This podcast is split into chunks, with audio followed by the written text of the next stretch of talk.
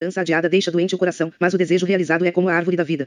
Quando a esperança é prorrogada, você perde sua energia emocional e sua motivação. A criatividade e a produtividade começam a naufragar. Você se retrai. Mais cedo ou mais tarde, desiste completamente da sua visão e de seu sonho. E, quando desistimos de muitos sonhos, a vida se torna uma mera rotina sem maior sentido. Ao assumir compromissos, plantamos as sementes da esperança nas outras pessoas, gerando uma visão. Se não conseguirmos arcar com eles, adiamos a sua esperança. Além de perderem energia e motivação, perdem a confiança em nós. As consequências de se adiar a esperança dos mais próximos pode até mesmo destruir um relacionamento. Adiando a esperança no trabalho. Quando chefes adiam as esperanças de seus funcionários, a criatividade, produtividade, motivação e dedicação destes diminuem gradualmente e a empresa sofre as consequências desse desânimo. Henry Ford tinha uma visão, fazer automóveis que qualquer família pudesse comprar. Quando foi chamado para ser engenheiro-chefe da recém-criada Detroit Automobile Company, os diretores mandaram que ele postergasse sua visão. Queriam projetar e montar carros para os únicos compradores garantidos da época, os ricos. As esperanças de Ford foram adiadas e em dois anos ele e a empresa não conseguiram colocar um carro sequer no mercado. No ano seguinte, ele fundou a Ford e a diretoria apoiou sua visão, permitindo que ele realizasse seu desejo. Esse desejo realizado se tornou de fato uma árvore da vida para ele, para a empresa, para os funcionários, para os consumidores, para a nação e para o mundo. Em 1928, um em cada dois carros no mundo era da Ford. No meu primeiro emprego, meu chefe me mandou fazer muitas ligações por dia, usando as técnicas de venda que ele me ensinara. Garantiu que eu teria um enorme sucesso e que minha comissão logo seria bem maior do que meu pequeno salário. Trabalhei muito duro para dominar aquelas técnicas, fiz um monte de ligações, mas, infelizmente, não obtive qualquer sucesso. Meu salário era de 500 dólares por mês, depois de seis meses de vendas, minhas comissões chegavam a menos de 40 dólares mensais. Com as esperanças frustradas, deixei o emprego sete meses depois. No meu terceiro emprego, meu chefe disse que, se eu me saísse bem nas funções de rotina, ele me daria uma chance na área publicitária do departamento. Eu me entendi rapidamente com qualquer tipo de rotina e sempre adorei trabalhar com a criatividade. No fim do primeiro mês, quando já executava à perfeição minhas tarefas, perguntei se poderia começar a trabalhar com a equipe de criação. Ele recusou, adiando a esperança que havia acendido em mim. Meu coração desfaleceu. Ia para o trabalho absolutamente desmotivado. Então comecei a buscar outras oportunidades, trabalhando por fora para diferentes subsidiárias da empresa. Sem que meu chefe soubesse, candidatei-me a uma vaga em uma delas e consegui uma transferência. Ao saber disso, meu chefe me demitiu e me humilhou na frente de todo o departamento, dizendo que eu não tinha talento criativo algum. Três anos depois, como prestador de serviços, produzi uma campanha de marketing televisivo para meu antigo chefe. Ela se tornou a campanha mais lucrativa da história da empresa. Em vez de ganhar o meu antigo salário anual de 12 mil dólares, ele pagou a mim e aos meus sócios milhões de dólares. Se não tivesse adiado minha esperança, ele teria tido a mesma criatividade a seu serviço por uma pequena fração do custo. Qual é a lição? Se quiser a lealdade, a criatividade e a produtividade daqueles que trabalham com você, não adie suas esperanças e sonhos. Adiando a esperança no casamento. Os homens muitas vezes adiam as esperanças de suas mulheres em diversas áreas essenciais, e elas muitas vezes dão o troco, inconscientemente. De acordo com o especialista em relacionamentos Dr. Gary Smalley, as quatro maiores necessidades das mulheres são 1. Um, segurança física e emocional, 2. Comunicação significativa e regular. 3. Toques e carícias não sexuais. E 4. Romantismo. Todas as noites, quando o marido chega em casa, as mulheres, às vezes sem saber, esperam que essas necessidades sejam atendidas. Querem sentir a segurança do amor e da fidelidade do parceiro e expressar seus sentimentos e opiniões sem serem interrompidas ou criticadas. Querem ser abraçadas e acariciadas sem que isso esteja ligado à necessidade de sexo do marido. Querem ser ouvidas e ter a chance de contar o que aconteceu durante o dia. Querem poder falar sobre suas esperanças, desejos e sonhos. Querem ouvir como foi o dia do marido. Querem viver um clima de companheirismo. E querem romantismo. Querem se sentir valorizadas pelo que são, e não apenas pelo que fazem. E como os maridos adiam as esperanças delas. Muitas vezes, a última coisa que a maioria dos homens quer fazer quando chega em casa é entrar numa conversa significativa. Então eles a evitam, adiando essa esperança. Tendem a fazer o mesmo em relação à necessidade de romantismo, a não ser que desejem algo em troca. O trágico é que, de um modo geral, os homens adiam essas esperanças regularmente. E, além de adiá-las nas áreas de maior necessidade das mulheres, também o fazem em áreas menos importantes. Toda mulher quer que o marido ajude nos trabalhos de casa e com as crianças. E é mais comum a maioria dos homens adiar do que atender às esperanças de suas esposas nessas áreas. Como as mulheres dão o troco. Porém a maioria dos homens também tem suas esperanças adiadas. De acordo com o Dr. Smalley, as maiores necessidades dos homens são 1. Um, serem respeitados e admirados, 2. Serem amados e desejados, e 3. Terem uma intimidade sexual regular e consistente. Os homens esperam que o sexo seja fruto do desejo da esposa, e não de um sentimento de obrigação. Infelizmente, essa esperança é adiada se ele não realizar as esperanças e necessidades da mulher. Essa diferença de expectativas pode gerar toda sorte de adiamentos de esperanças em um casamento, dificultando a felicidade e a satisfação do casal. Se ambos não começarem a priorizar as esperanças e necessidades do outro, tomando a iniciativa de realizá-las em vez de adiá-las, o casamento está fadado ao fracasso. A solução de Salomão. Enquanto que adiar a esperança torna o coração doente, a segunda metade desse mesmo provérbio traz uma ótima notícia. Ela diz: Mas o desejo realizado é como a árvore da vida. Podemos trazer uma nova fonte de energia para o trabalho, o casamento e a vida se pararmos de adiar esperanças e nos concentrarmos em ajudar os outros a realizar seus sonhos, desejos e necessidades. Agindo assim, traremos um novo nível de satisfação às suas vidas. Isso aumentará o ânimo, a dedicação, a esperança, a criatividade e a produtividade de todos. Se o seu coração ficou doente diante de uma esperança adiada, você precisa fazer tudo ao seu alcance para curá-lo. Lembre-se, existem duas maneiras de adiar a esperança. A primeira é quando os outros não cumprem as promessas que lhe fizeram ou não honram seus compromissos dentro do prazo imaginado. A segunda é quando você não tem uma visão clara dos seus sonhos importantes. Adquirir uma visão clara e precisa dos seus sonhos trará um novo nível de satisfação para a sua vida. Aplique o processo de mapeamento da visão nessa busca. Você começará a alcançar seus sonhos sem demora. E a cada desejo, sonho ou meta alcançada seu nível de satisfação se elevará. Você gozará plenamente da promessa de Salomão presente em Provérbios 13 horas e 19 minutos, o desejo realizado deleita a alma. Do conhecimento para a sabedoria. 1. Faça uma lista de algumas das suas maiores esperanças que foram adiadas por causa da ação de terceiros. 2. Faça uma lista de quaisquer esperanças que não tenham sido realizadas por sua falta de visão clara e precisa. 3. Faça uma lista de esperanças alheias que você adiou. Pergunte a seu companheiro, seus filhos e colegas de trabalho. 4. Faça uma lista das esperanças que você gostaria de perseguir com a ajuda de um mapa da visão. 5. Pergunte ao seu marido ou mulher quais são suas maiores esperanças. Ofereça ajuda para criar um mapa da visão que os torne capazes de correr em busca delas. 6. Pergunte aos seus filhos quais são suas maiores esperanças. Ajude-os a criar um mapa da visão que os auxilie na sua busca. Capítulo 5. A chave que abre qualquer porta. O coração do sábio torna sua boca sensata e seus lábios, ferramentas de persuasão. Provérbios 16 horas e 23 minutos. No ano passado, minha esposa Shannon comprou um carro novo com uma função que acabou sendo muito conveniente. Tratasse de uma chave eletrônica que não precisa ser enfiada na porta para destrancá-la nem na ignição para ligar o carro. Não precisa sair da bolsa de minha mulher. Ao se aproximar da porta, esta se abre automaticamente. Quando Shannon se senta ao volante, também não precisa usar a chave. Basta colocar o pé no freio e apertar um botão na alavanca de câmbio para que o carro ligue imediatamente. Isso acontece porque a chave tem um receptor e um transmissor embutidos. Por mais formidável que seja a chave de Shannon, ela nem se compara à de Salomão, que é capaz de abrir qualquer porta e ativar qualquer ignição do mundo. Pode abrir a porta das mentes do seu empregador, dos seus clientes em potencial, o cofre do seu banqueiro e as carteiras dos seus investidores. Pode abrir os corações e mentes do seu marido ou mulher e dos seus filhos. Estou falando da chave de Salomão para uma comunicação eficaz. Má comunicação, o problema número um nos negócios e na vida. Seja no trabalho ou em casa, a maioria das ideias é ignorada ou rejeitada não porque sejam ruins, mas porque são comunicadas sem eficiência ou persuasão. Segundo uma pesquisa feita com os principais executivos de empresas, a má comunicação é o problema número um nos negócios. E, de acordo com o Dr. Gary Smalley, é também o problema número um nos relacionamentos. À medida que for dominando as habilidades comunicativas oferecidas por Salomão, você poderá alcançar níveis incomparáveis de sucesso no trabalho. Em casa, o impacto de uma comunicação eficiente é ainda maior. Em quase todas as famílias, a comunicação pode ser tanto destrutiva quanto benéfica. Homens e mulheres prejudicam o relacionamento dizendo coisas erradas nas horas erradas ou não dizendo nada, o que é igualmente nocivo. O fato de a maioria das mulheres ter a parte direita do cérebro, o lado das emoções, dominante, enquanto que na maioria dos homens domina o lado esquerdo, factual e analítico, já é suficiente para criar uma barreira de comunicação capaz de gerar problemas. De acordo com especialistas em comunicação, enquanto a maioria das mulheres fala em média de 25 mil a 50 mil palavras por dia, a maioria dos homens fala apenas de 12 mil a 25 mil. Essa dinâmica cria ainda mais desencontros. Uma das maiores necessidades de uma mulher é sentir-se ligada a alguém. Sem uma boa comunicação mútua, a ligação vivida no começo do relacionamento começa a se dissipar. Dentro de pouco tempo, o casal deixa completamente de senti-la. O poder de comunicação com outras pessoas de que fala Salomão se dirige a cada aspecto da nossa comunicação, como palavras, tom de voz, gestos, expressões faciais, humor, tempo e todos os aspectos não verbais que transmitem o que queremos dizer. A maneira como você se comunica pode acabar com a raiva ou aumentá-la. A resposta branda a ira, a palavra ferinate a cólera. Provérbios 15 1.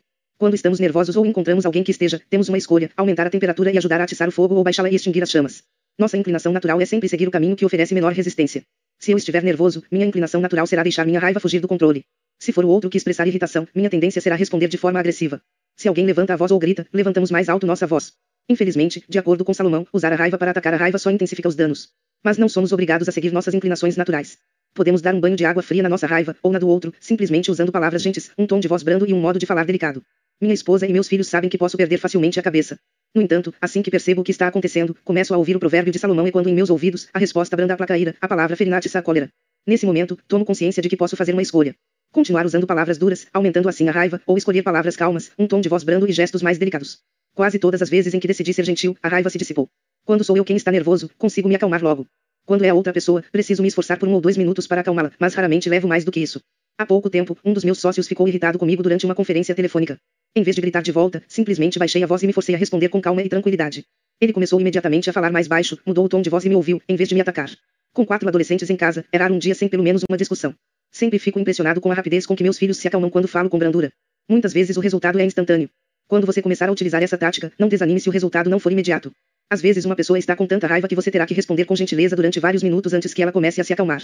Um aviso, se você fez algo que a outra pessoa considera extremamente ofensivo, ela pode interpretar seu esforço de falar de maneira branda e tranquila como uma forma de menosprezo ou achar que você está negando sua responsabilidade na situação.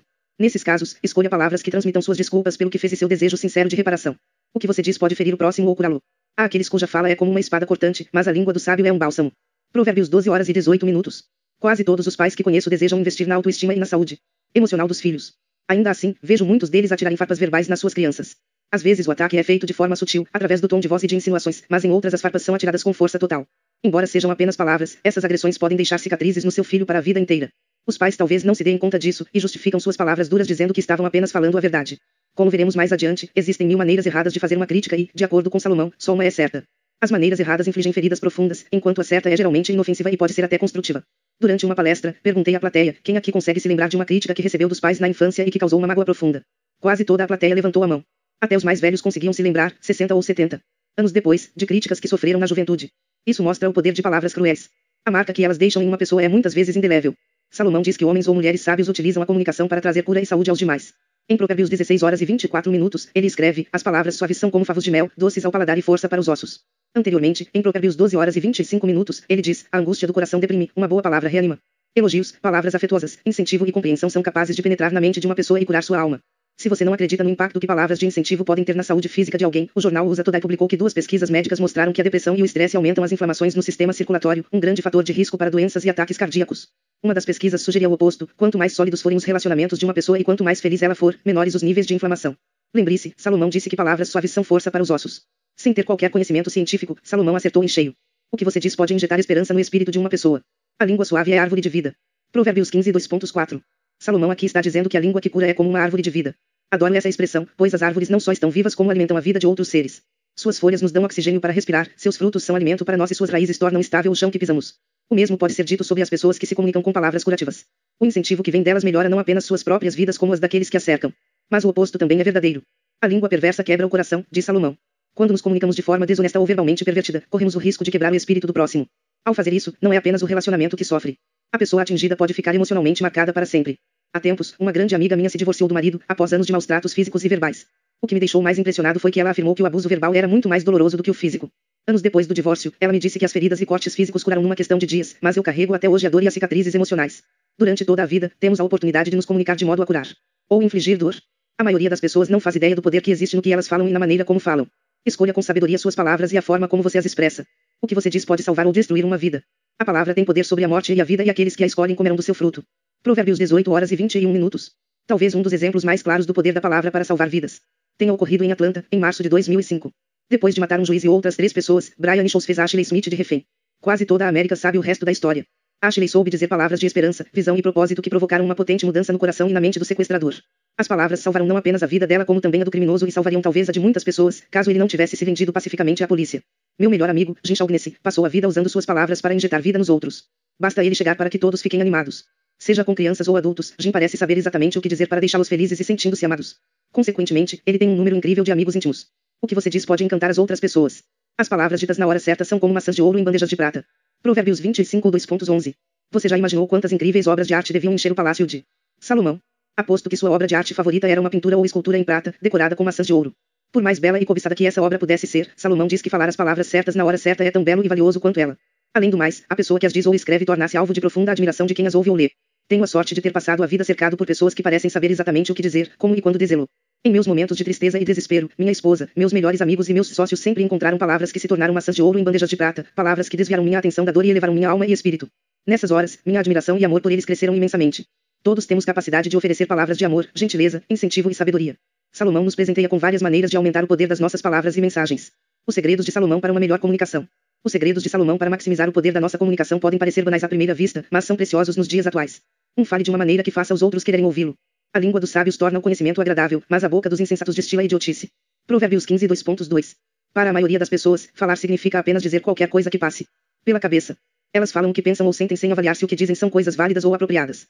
Quando você quer que a outra pessoa entenda com clareza e aceite algo que você diz, precisa comunicá-lo de uma maneira que o torne palatável e prazeroso de aceitar.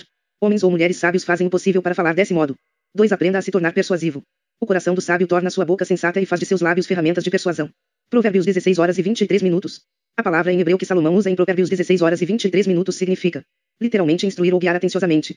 Ele nos aconselha a não falar sempre que tivermos vontade e a assumir o controle sobre o que dizemos. Aprenda quando falar e quando calar. Antes de abrir a boca, pense no que vai falar e avalie se o momento é oportuno. Para alguns, isso é fácil. Para outros, pode ser muito difícil. Um dos benefícios mais óbvios é que, quando se cala, você ouve melhor o que está sendo dito, o que lhe proporciona mais compreensão da perspectiva e do ponto de vista da outra pessoa. A segunda frase desse provérbio nos pede para acrescentar persuasão ao nosso discurso. Persuasão é bem diferente de manipulação. A manipulação usa todos os artifícios possíveis, inclusive a mentira, para convencer uma pessoa a fazer algo que interessa ao manipulador. Por outro lado, a persuasão permite que você apresente seu ponto de vista de forma clara e convincente, de modo a motivar uma pessoa a fazer o que você acha melhor para ela ou para o bem comum. 3. Ouça antes de falar. Aquele que responde antes de escutar terá a idiotice e a confusão. Provérbios 18 horas e 13 minutos. Sempre que começamos a responder antes que o outro termine o que tem a dizer, cometemos ao mesmo tempo uma tolice e uma indelicadeza. Um dos meus amigos mais queridos tem o hábito de me interromper antes de eu terminar um raciocínio. É como se tentasse terminar a afirmação para mim. Infelizmente, ele geralmente tira a conclusão errada. É um homem tão gentil que não consigo considerá-lo indelicado, mas essa atitude é certamente um erro de julgamento. Eu sou capaz de fazer o mesmo com meus pais, amigos, esposa e filhos. Mesmo sem querer, dou a impressão de ser indelicado e autoritário. Por que nos arriscarmos a isso se podemos simplesmente aguardar com paciência que a outra pessoa acabe de falar? 4. Fale devagar e esteja atento às suas palavras. Vês um homem precipitado no falar. Espera-se mais do insensato do que dele. Provérbios 29 2.20. Porque o homem mais rico que já existiu insiste tanto para que estejamos atentos às nossas palavras e falemos com calma. Acredito que seja porque, como rei, ele esteve em companhia de muitos que pretendiam ser sábios, mas que, ao falar, se revelavam tolos. Estou certo de que ele testemunhou muitas pessoas que falavam impensadamente e diziam tolices. Salomão, mais do que ninguém, sabia do incrível poder que as palavras podem carregar. Em Provérbios 13:3, escreveu: Quem vigia a própria boca conserva sua vida, mas quem escancara os lábios cai em desgraça. Conheci pessoas que foram demitidas e viram suas carreiras destruídas por causa de palavras insensatas. 5. Nunca diminua o próximo, em vez disso, levante o moral dele. É fácil dizer coisas nocivas ou cruéis às outras pessoas, seja cara a cara ou pelas costas. Justificamos isso com a desculpa de que todo mundo faz isso. Porém, não há nada de inocente em ferir alguém com uma espada. No entanto, é exatamente isso que Salomão diz que fazemos quando golpeamos alguém com palavras. Provérbios 12 horas e 18 minutos. Homens ou mulheres sábios, ele afirma, usam palavras para levantar o moral do próximo, curar suas feridas e aumentar sua autoestima. Temos uma tendência natural a falar mal dos outros e a usar palavras agressivas para nos defendermos quando somos atacados. Salomão insiste para escolhermos agir contrariamente a nossas inclinações naturais, recusando-nos a fofocar e evitando o uso de palavras que possam magoar o próximo. Ele pede que substituamos palavras negativas por palavras positivas. Quando alguém começa a falar mal de alguém, em vez de se unir ao fofoqueiro, diga coisas positivas sobre a pessoa em questão. Você vai ficar impressionado com a rapidez com que a conversa deixará de ser negativa para se tornar positiva. 6. Pare enquanto está ganhando. Nas muitas palavras não falta ofensa, quem retém os lábios é sábio. Provérbios 10 horas e 19 minutos. Quando começam a falar, muitas pessoas têm dificuldade de parar. Eu sou uma delas. Salomão adverte que, quando você continua falando depois de ter dito o que desejava, é bem possível que saia alguma tolice. Isso já me aconteceu inúmeras vezes. Use poucas palavras para expressar o que quer e depois se cale. Como está escrito em Provérbios 17 horas e 28 minutos, mesmo um tolo é considerado um sábio se mantiver a boca fechada. E aquele que é capaz de defender um argumento forte com poucas palavras é admirado pelos que o cercam. 7. Compartilhe uma sabedoria verdadeira. Da boca do justo jorra sabedoria. Provérbios 10 horas e 31 minutos. Apesar da ênfase de Salomão na economia de palavras, existe uma área em que ele nos incentiva a falar mais. Como a sabedoria verdadeira é um artigo raro na nossa cultura, Salomão incentiva a pessoa que tem algo relevante a dizer a compartilhá-lo. Avós e avós, pais e mães, consultores e chefes devem ter a generosidade de compartilhar com filhos e netos, funcionários ou colegas de trabalho a sabedoria adquirida pela experiência. 8. Sempre diga a verdade. Os lábios do mentiroso encobrem o ódio, quem difunde calúnia é insensato. Provérbios 10 horas e 18 minutos. Uma pesquisa recente com gerentes de recursos humanos revelou que uma grande porcentagem de candidatos a empregos exagera ou mente descaradamente em seus currículos. O mesmo vale para o marketing, parece haver muito pouca verdade na propaganda. Anúncios em todas as mídias exageram benefícios e minimizam os riscos aos possíveis consumidores. Mentiras deslavadas parecem impregnar até os mais altos escalões de algumas das maiores e mais admiradas companhias dos Estados Unidos. Quem mente acha que está sendo mais esperto do que o outro. Porém, de acordo com Salomão, nunca é inteligente mentir. Grandes mentiras cobram um preço muito alto, mas mesmo pequenas mentiras podem ter grandes consequências. Enquanto mentir é tolice, dizer a verdade é uma atitude inteligente. Cria uma base sólida para a integridade sobre a qual podemos construir nossa vida e reputação. Mostra às nossas mulheres ou maridos, aos nossos filhos, empregados, colegas e clientes que eles podem confiar em nós. Os benefícios de se comunicar bem. Salomão promete três recompensas extras para aqueles que aprendem a se comunicar bem e de forma persuasiva. Um sucesso material. Os lábios do justo alimentam a muitos. Provérbios 10 horas e 21 minutos. Durante o ensino médio, Steven Spielberg e eu sentamos lado a lado em muitos dos jogos de futebol americano da nossa escola. Embora não tenhamos nos destacado nos estudos, nós dois alcançamos nossos sonhos impossíveis na idade adulta. 18 anos depois de formados, quando finalmente nos reencontramos, descobrimos que nossas vidas tinham sido revolucionadas pelos mesmos fatores. Tanto eu quanto ele havíamos conquistado uma visão clara e precisa do que queríamos alcançar, encontrado excelentes consultores e sócios e aprendido a nos comunicar bem e de forma persuasiva. Se você acha que somos exceções, está errado. Enquanto a má comunicação é um dos maiores problemas da vida, a comunicação eficiente gera enormes benefícios para você e para as pessoas ao seu redor. Em Provérbios 18 horas e 20 minutos, Salomão diz: Os frutos da boca do homem irão satisfazer seu ventre, e com o produto de seus lábios ele se saciará. 2. Alegria e satisfação. A alegria de um homem está na resposta que sai de sua boca, como é boa uma resposta oportuna. Provérbios 15 horas e 23 minutos. Quando digo a uma pessoa algo que a beneficiará, sinto-me satisfeito. Quando digo algo que alivia as dores ou preocupações de meus filhos, sinto uma profunda alegria. Salomão diz que quando falamos as palavras certas na hora certa experimentamos toda a doçura do momento. Em Provérbios 12 horas e 14 minutos, Salomão afirma que do fruto da sua boca, o homem sacia-se com o que é bom. É extremamente gratificante saber que se oferecermos palavras de sabedoria não só influenciaremos positivamente a vida das outras pessoas como também poderemos trazer mais alegria e satisfação para a nossa. 3. A amizade daqueles que o cercam. Aquele que ama o coração puro e é grácil no falar terá a amizade do rei. Provérbios 22 horas e 11 minutos. Quem não gostaria de ter o respeito, a admiração e a amizade das outras pessoas? Salomão promete tudo isso àqueles que amam a virtude e a expressam com palavras gentis e graciosas. Até os reis serão seus amigos. Nunca conheci um rei, mas me tornei amigo de muitos artistas e líderes no mundo dos negócios e no governo. Nos dias de hoje, um círculo de amizades pode contribuir imensamente para a carreira de qualquer pessoa. Como todos nós, os poderosos preferem se associar àqueles em quem podem confiar. A sua integridade e sua habilidade de comunicação criam uma base sobre a qual amizades de vários níveis são construídas. Como tornar o conhecimento aceitável e acrescentar persuasão aos seus lábios. Segundo Salomão, devemos aprender a nos comunicar com eficiência e a falar de uma maneira que torne o conhecimento claro e aceitável. A questão é, como? Como podemos nos comunicar bem e de forma persuasiva? Durante 30 anos, utilizei três técnicas que se provaram incrivelmente poderosas. Como não tenho espaço neste capítulo para ensinar essas técnicas, sugiro que você leia os dois outros que escrevi sobre comunicação em meu livro Mentored by a Millionaire, orientado por um milionário. Você pode também acessar um resumo dessas técnicas e outras habilidades comunicativas na minha página na internet www.stevenscott.com. Do conhecimento para a sabedoria. A maneira como nos comunicamos é parte integrante do que somos, porém muitas vezes não prestamos atenção suficiente no que dizemos e na forma como dizemos. No fim de cada dia, procure relembrar o que disse em diversas ocasiões para obter uma imagem clara de onde está acertando ou errando ao se comunicar com as outras pessoas, seja no trabalho ou em casa. Faça isso durante uma semana. Então, coloque no papel as maneiras como pode mudar as interações negativas e melhorar as positivas. Minha lista diária de conversas. Durante esse dia, dei respostas serenas para diminuir a tensão, a raiva ou a intensidade de uma discussão. Usei palavras ríspidas para diminuir alguém. Usei palavras de incentivo para levantar o moral de alguém. Disse a coisa certa na hora certa para incentivar ou ajudar alguém. Descobri maneiras de transmitir o conhecimento com clareza. Fui persuasivo, em vez de ser autoritário, na defesa do meu argumento. Ouvi com atenção antes de falar ou respondi antes de acabar de ouvir. Transmite sabedoria e justiça. Falei com calma ou exprimi meus pensamentos com pressa. Disse a verdade sem exageros ou fui falso. Capítulo 6. O grande acelerador.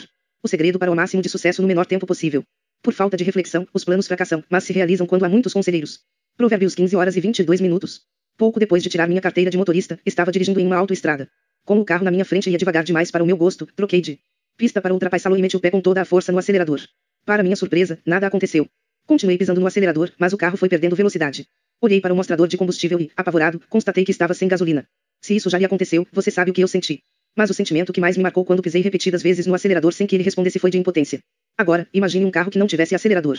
Mesmo o carro de corrida mais rápido e mais caro do mundo seria inútil. Por mais poderosos que fossem o combustível e o motor, sem um acelerador o veículo não sairia do lugar. Por outro lado, com um acelerador o carro não só segue adiante como também pode atingir altas velocidades, permitindo que você chegue ao seu destino com rapidez. Sem o acelerador de Salomão, você nunca vai alcançar qualquer sonho extraordinário em uma quantidade razoável de tempo. Na verdade, se continuar em marcha lenta, sem fazer progressos significativos, talvez desista completamente de seus sonhos. Com o acelerador de Salomão, a história é outra. Se usado corretamente, ele irá impeli-lo em direção à conquista das suas metas e sonhos com uma rapidez incrível. Infelizmente, a maioria das pessoas passa pela vida sem aplicar esse acelerador de forma eficiente na busca de seus sonhos. Elas se limitam a seguir em marcha lenta. A verdade é que ninguém nunca alcançou algo de significativo ou extraordinário sem usar o acelerador. O que é ele? É a estratégia de Salomão para boas parcerias. O que é um parceiro? No capítulo 2, vimos que um dos quatro passos de Salomão para trazer diligência para qualquer área da sua vida é criar boas parcerias. Em qualquer empreendimento importante, você não vai conseguir ser diligente de fato sem parceiros. Em seus escritos, Salomão usa com frequência as palavras conselheiro e conselho para transmitir o conceito de parceria. Gosto muito dessas palavras, porque elas são mais abrangentes do que o conceito moderno de parceiro ou sócio. Quando dizemos sócio, geralmente pensamos em termos legais. Um conselheiro, por outro lado, pode ser alguém capaz de nos advertir, orientar ou ajudar na busca de uma meta específica. Pode ser um sócio, mas também um amigo, o um marido ou a mulher, um colega de trabalho, um funcionário, um consultor ou mesmo um escritor. De acordo com essa definição, ao estudar o livro dos Provérbios, você faz de Salomão seu conselheiro. E, quando segue seus conselhos, está agindo como se ele fosse seu parceiro. Você tem o privilégio de associar-se ao homem mais rico e sábio que já existiu. Um parceiro ou conselheiro. É alguém que, na hora em que precisamos, pode oferecer conselhos, advertências, sabedoria ou qualquer tipo de ajuda prática na conquista de um projeto, meta ou sonho específico. Infelizmente, a maioria das pessoas busca um conselheiro ou parceiro quando está passando por dificuldades ou quando possui uma necessidade que não consegue suprir sozinha. Para os homens, isso é ainda mais verdadeiro. Temos enorme dificuldade de parar e pedir uma informação, mesmo quando estamos completamente perdidos. Salomão não faria uma coisa dessas. Ele nunca pensaria em começar qualquer empreendimento importante sem antes buscar conselhos. Ele sabia que buscar a ajuda de conselheiros sábios e de bons parceiros é essencial para alcançar o sucesso o mais rápido possível. Ele sabia que boas parcerias trazem grandes benefícios, enquanto que lançar-se sozinho a qualquer tarefa importante é imprudente. As consequências de empreender sozinho. Quantas vezes as pessoas dizem eu fiz o melhor que pude? Já ouvi isso milhares de vezes, dito de várias formas. Isso é o máximo que consigo fazer, melhor do que isso não fica, para mim, não dá mais. E sobretudo, jamais conseguiria fazer isso. Essas afirmações podem ser verdadeiras na medida em que refletem nossas limitações pessoais porém também são completamente falsas. Se essas pessoas tivessem buscado conselhos ou parcerias, teriam alcançado muito mais do que imaginavam. Salomão nos adverte que fazer qualquer coisa sem a ajuda de conselheiros ou parceiros limitará radicalmente nossas conquistas. Algumas das prováveis consequências são: seus planos e metas fracassarão. Em 1974, abri uma empresa de consultoria em marketing. Minha principal fonte de renda era um empreiteiro. Sete meses depois, a empresa dele faliu. A poupança que eu tinha foi se esgotando, mas persisti sozinho, com dois projetos de marketing que pareciam promissores. Não procurei aconselhar-me com alguém mais experiente nem tentei convocar parceiros. Por mais que tenha me esforçado, por mais dinheiro, tempo e dedicação que tenha investido, fiquei rapidamente sem condições. Fui à falência. Minha situação piorou de tal forma que as famílias da minha igreja começaram a deixar anonimamente compras na minha porta, pois eu não tinha dinheiro suficiente para comprar comida para minha família. Em Provérbios 15 horas e 22 minutos, Salomão nos diz que, se não buscarmos conselhos, nossos propósitos, planos, metas e obras serão frustrados ou simplesmente interrompidos. No meu caso, todos esses prognósticos se confirmaram. Ninguém começa um projeto, seja ele pessoal ou profissional, achando que vai fracassar. Ainda assim, 70% de todos os novos negócios quebram no primeiro ano de existência. As pessoas se casam achando que irão viver felizes para sempre. Porém, mais de 50% dos casamentos terminam em divórcio. No entanto, os índices de fracasso tanto nos negócios quanto no casamento diminuem em dois terços quando se busca aconselhamento antes do começo do negócio ou de os votos matrimoniais serem trocados. Você cairá. Você já sofreu uma queda. Ninguém planeja cair. Simplesmente acontece. Levei certa vez um tombo sério. Lembro do terrível pânico e da sensação de total falta de controle enquanto caía. Felizmente minhas mãos bateram primeiro no chão, absorvendo o impacto. Torce os dois pulsos e ganhei um enorme galo na testa, mas isso foi tudo. Robert Atkins, o famoso criador da dieta do Dr. Atkins, não teve a mesma sorte. Ao descer os degraus de casa, ele não fazia ideia de que estava dando os últimos passos de sua vida. Bateu com a cabeça e morreu alguns dias depois. Salomão nos diz, em Provérbios 11 horas e 14 minutos, que sem a ajuda de um conselheiro você cairá. Os aspectos que tornam uma queda física aterrorizante são a impossibilidade de prevê-la, a perda total de controle e ferimentos mais ou menos graves. O mesmo se aplica aqui. Salomão afirma que, se não buscarmos aconselhamento ou parceiros, cedo ou tarde cairemos. Em outras palavras, se você não buscar conselhos no seu trabalho, estará fadado ao fracasso. O mesmo vale para o seu casamento, para a criação dos seus filhos e para as suas finanças. Você enfrentará prejuízos financeiros e humilhações pessoais. Aquele que recusar orientação sofrerá pobreza e vergonha. Provérbios 13 horas e 18 minutos. Tive três vezes na vida oportunidades de investimento que pareciam lucro garantido. Confiei tanto nessa garantia de lucro que me recusei a escutar meus consultores financeiros e investi contra a vontade deles. Esqueci-me da advertência de Salomão em Provérbios 13 horas e 18 minutos. Em cada uma dessas três vezes, perdi cada centavo das minhas economias, fiquei à beira da falência e me senti humilhado diante da minha família e dos amigos. Felizmente, com enorme esforço, consegui me recuperar. Um amigo meu que perdeu seu restaurante não teve tanta sorte. Ele perseguiu seus objetivos sem dar ouvido aos conselhos de outras pessoas. Perdeu tudo o que tinha e fugiu da cidade sem avisar muitos de seus credores. Tanto ele quanto eu poderíamos ter evitado nossos prejuízos se tivéssemos tido a humildade de ouvir os conselhos que nos foram dados. As recompensas de uma boa parceria. Você realizará seus sonhos, metas, planos e objetivos. Todo objetivo é alcançado através de conselhos. Provérbios 20 horas e 18 minutos. De acordo com Salomão, quando convocamos vários conselheiros ou parceiros para empreendimentos importantes e utilizamos suas orientações com eficiência, alcançamos nossas metas. Na verdade, boas parcerias não são apenas um dos componentes que nos ajudam a atingir essas metas, elas são o componente responsável pelo nosso sucesso. Depois de fracassar estrondosamente em meus dois negócios e em seis de meus sete empregos, no décimo me associei ao meu consultor, que mais tarde trouxe vários outros sócios. A mudança foi radical. Criamos dezenas de empresas e faturamos milhões de dólares em vendas. É impossível subestimar o poder dos conselhos e das boas parcerias. O risco de fracasso diminuirá. Por falta de direção, um povo se arruina e se salva por muitos conselheiros. Provérbios 11 horas e 14 minutos. Buscar uma só opinião não basta para evitar uma derrocada. Salomão sustenta que, para ter certeza de que estamos tomando a melhor decisão possível, necessitamos de muitos conselheiros. Uma de minhas queridas vizinhas recebeu dos médicos a notícia de que estava com um câncer terminal e tinha apenas seis meses de vida. Quando contou isso para um de seus amigos, ele a levou para Houston, onde foi examinada por vários especialistas. Lá, ela começou um tratamento que salvou sua vida. Hoje, quase uma década depois, livre do câncer, é a mais ativa e carinhosa mulher de 76 anos que conheço. Já vi o mesmo acontecer nos negócios.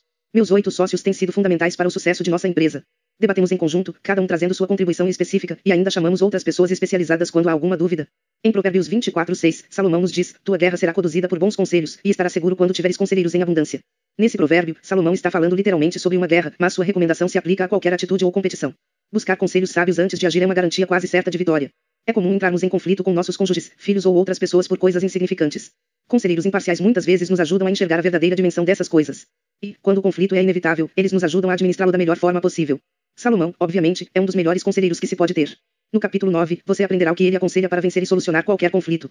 Quando estiver passando por dificuldades, você terá alguém para ajudá-lo. Melhor que haja dois do que um, pois o trabalho de ambos dará bons frutos. E acaso um deles caia, o outro erguerá seu companheiro. Eclesiastes 4 2.9 e fim 10. Ninguém passa pela vida sem encarar provações e quedas inesperadas. Salomão afirma algo que deveria ser óbvio para todas as pessoas, mas que muitas delas parecem ignorar. Se tivermos um bom parceiro, sempre haverá alguém para nos ajudar e reerguer. Caso contrário, o que seria apenas um revés temporário pode se tornar um fracasso irremediável. Você será capaz de ganhar batalhas que, do contrário, estariam perdidas. Embora um possa ser derrotado, dois oferecem resistência. Uma corrente de três elos não se parte com facilidade. Eclesiastes 4 horas e 12 minutos. De 1979 a 1985, meus sócios e eu criamos uma série de campanhas de TV para uma pequena companhia de seguros de vida. Pagávamos as campanhas do nosso próprio bolso e a companhia de seguros fornecia as apólices aos telespectadores que respondessem ao anúncio. Acordamos que o lucro dessas campanhas seria dividido meio a meio. Em 1985, a companhia foi comprada por uma empresa estrangeira que se recusou a pagar nossa porcentagem dos lucros. Esperavam que os processássemos, pois sabiam que não sobreviveríamos aos muitos anos de batalha judicial. Ficamos arrasados. A companhia não só deixou de pagar o que devia, como também não reembolsou tudo o que investimos nas campanhas anteriores. Havíamos usado nosso crédito para comprar tempo na TV em centenas de canais e ficamos sem dinheiro para cobrir nossas despesas. Para nossa sorte, nessa mesma época, trouxemos um sétimo sócio, um brilhante ex-presidente de uma companhia de seguros e homem da maior integridade. Com extrema competência e generosidade, ele foi resolvendo cada um dos problemas. Depois fez o milagre de fechar um negócio com outra companhia de seguros. Conseguimos quitar toda a nossa dívida, devolver o dinheiro dele e manter nosso negócio na ativa. No nosso caso, uma corrente de oito elos evitou que fossemos derrotados e garantiu nosso sucesso. Atenção, escolha bem seus parceiros. Sempre que faço palestras sobre as incalculáveis recompensas das parcerias, alguém vem me falar sobre uma sociedade que deu errado. Mas Salomão nunca mandou ninguém se associar a qualquer um. Em vez disso, ele nos adverte para nos associarmos apenas àqueles que possuem as qualificações adequadas. Confiar em um homem desonesto em tempos difíceis é como ter um dente quebrado ou um pé deslocado. Provérbios 25, 19. Quem pode agir com eficiência tendo um dente quebrado ou um pé torcido? É isso o que acontece quando se escolhe um parceiro errado. Uma escolha equivocada pode transformar sua vida numa agonia, seja no casamento ou nos negócios. Salomão sugere que fiquemos atentos a sete fatores de risco quando estivermos escolhendo um parceiro. 1. Um, falta de integridade. Aquele que se associa a ladrões odeia a própria alma. Provérbios 29 2.24. Nesse provérbio, Salomão não se refere apenas a quem rouba os bens do próximo. Para ele, um ladrão é qualquer pessoa que abre mão da própria honestidade por ganância e em busca de recompensas pessoais. Um homem que mente na sua declaração de imposto de renda, que trai a mulher ou cuida de assuntos pessoais no horário de trabalho é tão ladrão quanto quem rouba uma bolsa, um carro ou um banco. As únicas diferenças são o alvo e o grau da desonestidade. Um homem desonesto com os outros cedo ou tarde será desonesto com você ou com seus clientes. Todo mundo já mentiu ou enganou mais de uma vez na vida. Porém a maioria se arrepende, procura reparar o erro e não repeti-lo. Não é a essas pessoas que Salomão se refere. Ele está falando sobre aquelas que sempre buscam justificativas e inventam desculpas para a própria desonestidade. Pessoas que têm um comportamento desonesto como regra, não como exceção. Se nos associarmos a pessoas como essas, estaremos comprometendo nosso eu mais íntimo. Caráter é importante. A integridade é a principal característica que devemos buscar ao escolhermos um sócio, parceiro ou consultor. 2. Pavio curto ou rancor. Não te juntes ao homem irascível nem frequentes o homem colérico. Provérbios 22 horas e 24 minutos. Quantos divórcios poderiam ser evitados se as pessoas acolhessem essa? Advertência de Salomão. O Dr. Gary Smalley afirma que a raiva é a força mais destrutiva em um relacionamento. É claro que todo mundo perde a cabeça às vezes. Porém Salomão está falando de pessoas cujo caráter é impregnado pela raiva. No capítulo 11, veremos as poderosas observações de Salomão sobre a raiva. Aqui, ele nos adverte apenas a não nos relacionarmos ou associarmos a uma pessoa rancorosa. Ela cederá facilmente ao impulso de sua raiva, deixando de lado a razão, a responsabilidade pessoal e os valores morais. Cedo ou tarde, a raiva que sente causará ruína tanto dela quanto de seus parceiros. Seja gentil e amigável mesmo com pessoas assim. Mas evite qualquer tipo de relacionamento mais profundo com elas. 3. Insensatez. Desvia-te do homem insensato, ou não reconhecer as palavras de sabedoria. Provérbios 14 2.7. Salomão nos diz que, se buscarmos bons conselhos e nos associarmos a pessoas sábias, ganharemos uma sabedoria que nos ajudará a curto prazo e por toda a vida. O oposto também é verdadeiro. Se nos associarmos aos insensatos, perderemos a capacidade de reconhecer a verdadeira sabedoria. Em outras palavras, não conseguiremos perceber a diferença entre boas e más ideias. Fico impressionado ao constatar como tantos homens de negócios fazem coisas tão incrivelmente idiotas. Empresários aparentemente brilhantes fazem péssimas escolhas e julgamentos tanto na vida pessoal quanto nas decisões profissionais. Muitas vezes essas escolhas resultam de parcerias com homens insensatos, que podem ser outros executivos, consultores e até amigos. 4. Qualquer pessoa que ofereça muito por pouco. Encontramos sempre pessoas que oferecem oportunidades, que prometem lucros enormes em troca de um mínimo de investimento ou esforço. Oportunidades que parecem boas demais para ser verdade. Salomão nos previne de não nos associarmos a essas pessoas nem seguirmos suas recomendações. Em Provérbios 28, ele nos adverte que fazê-lo pode nos levar à pobreza. Certa vez, ignorei essa advertência e perdi uma soma enorme de dinheiro porque me deixei seduzir por promessas irreais. Esses contos do vigário estão por toda parte. Charlatões mostram como fazer fortunas com imóveis, no mercado de ações, e assim por diante, bastando aplicar algumas centenas de dólares. Não se deve confiar em pessoas e oportunidades que pedem pouco e oferecem muito em troca. Quando topar com uma delas, dê as costas e afaste-se depressa. 5. Bajulação. O homem que bajula o próximo prepara uma armadilha para si mesmo. Provérbios 29 2.5. A língua mentirosa odeia aqueles que fere, e a língua bajuladora provoca a ruína. Provérbios 26 2.28. Qual a diferença entre um elogio e uma bajulação? A palavra em hebraico que Salomão usa para elogio pode ser traduzida como louvor, enquanto que o sinônimo da palavra para bajulação é fala mansa. A bajulação é uma fala mansa destinada a inflar seu ego. Elogios se destinam a louvá-lo pelo seu caráter e por seus atos dignos. Sempre que alguém bajular você, fique atento. Um homem me ofereceu a oportunidade de quadruplicar meu dinheiro depois de me bajular diante de uma grande plateia. Minha mulher reagiu de forma muito negativa à bajulação dele, mas meu ego se inflou. Ele havia preparado a armadilha, e minha conta bancária foi raspada rapidamente. Fiquei preso a uma dívida que quase me arruinou. 6. Inclinação a fofocas e exageros. O homem que fala em excesso não sabe guardar segredos, portanto, não te envolvas com aquele que te bajula com lábios fáceis. Provérbios 20 horas e 19 minutos. Salomão não confiava naqueles que muito falam e pouco fazem. Gostava menos. Ainda de mentirosos, fofoqueiros, bajuladores e pessoas incapazes de guardar segredos. Ele nos estimula a prestar atenção no que os outros dizem. Quando encontrar essas características em alguém, não aceite essa pessoa como líder, não busque seus conselhos e não se associe a ela. Antes de ler os provérbios, contratei duas assistentes fofoqueiras, falastronas e bajuladoras. Ambas nos roubaram muito e mentiram sobre a empresa para os concorrentes. Quem me dera ter conhecido os provérbios antes de contratá-las. 7. Menosprezo por regras, normas, leis ou limites pessoais. Aquele que respeita a lei é um filho sábio, porém aquele que anda em companhia dos libertinos envergonha seu pai. Provérbios 28 2.7. Você talvez conheça alguém que pensa ou age como se estivesse acima da lei ou que acha que normas e regras servem para os outros e não para ele. Cuidado com essas pessoas. Elas são capazes de arranjar desculpas e justificar tudo o que fazem. Geralmente exibem grandes conquistas. Muitas vezes seus currículos e façanhas nos impressionam a ponto de ignorarmos ou perdoarmos esse traço de suas personalidades. Salomão nos adverte a não entrarmos em nenhum relacionamento ou sociedade com esse tipo de pessoa, por mais bem-sucedida que ela seja. O menosprezo delas pela autoridade e pelas regras ilesas leva a criar desculpas para atitudes impróprias e abusivas contra você, seus funcionários e clientes. Como escolher os conselheiros e sócios corretos? Os benefícios de buscar conselhos e boas parcerias são tão grandes, enquanto as consequências de escolher conselheiros e sócios errados podem tornar-se tão destrutivas, que é essencial acertarmos nas nossas escolhas. Segue uma série de recomendações. 1. Use os sete fatores de risco de Salomão como critério para escolher todos os seus potenciais conselheiros, consultores ou sócios. Elimine os que apresentarem qualquer um deles. 2. Quando estiver procurando conselheiros e consultores, examine a trajetória de vida dos candidatos antes de ouvir o que eles têm a falar. Qual o nível de sucesso deles?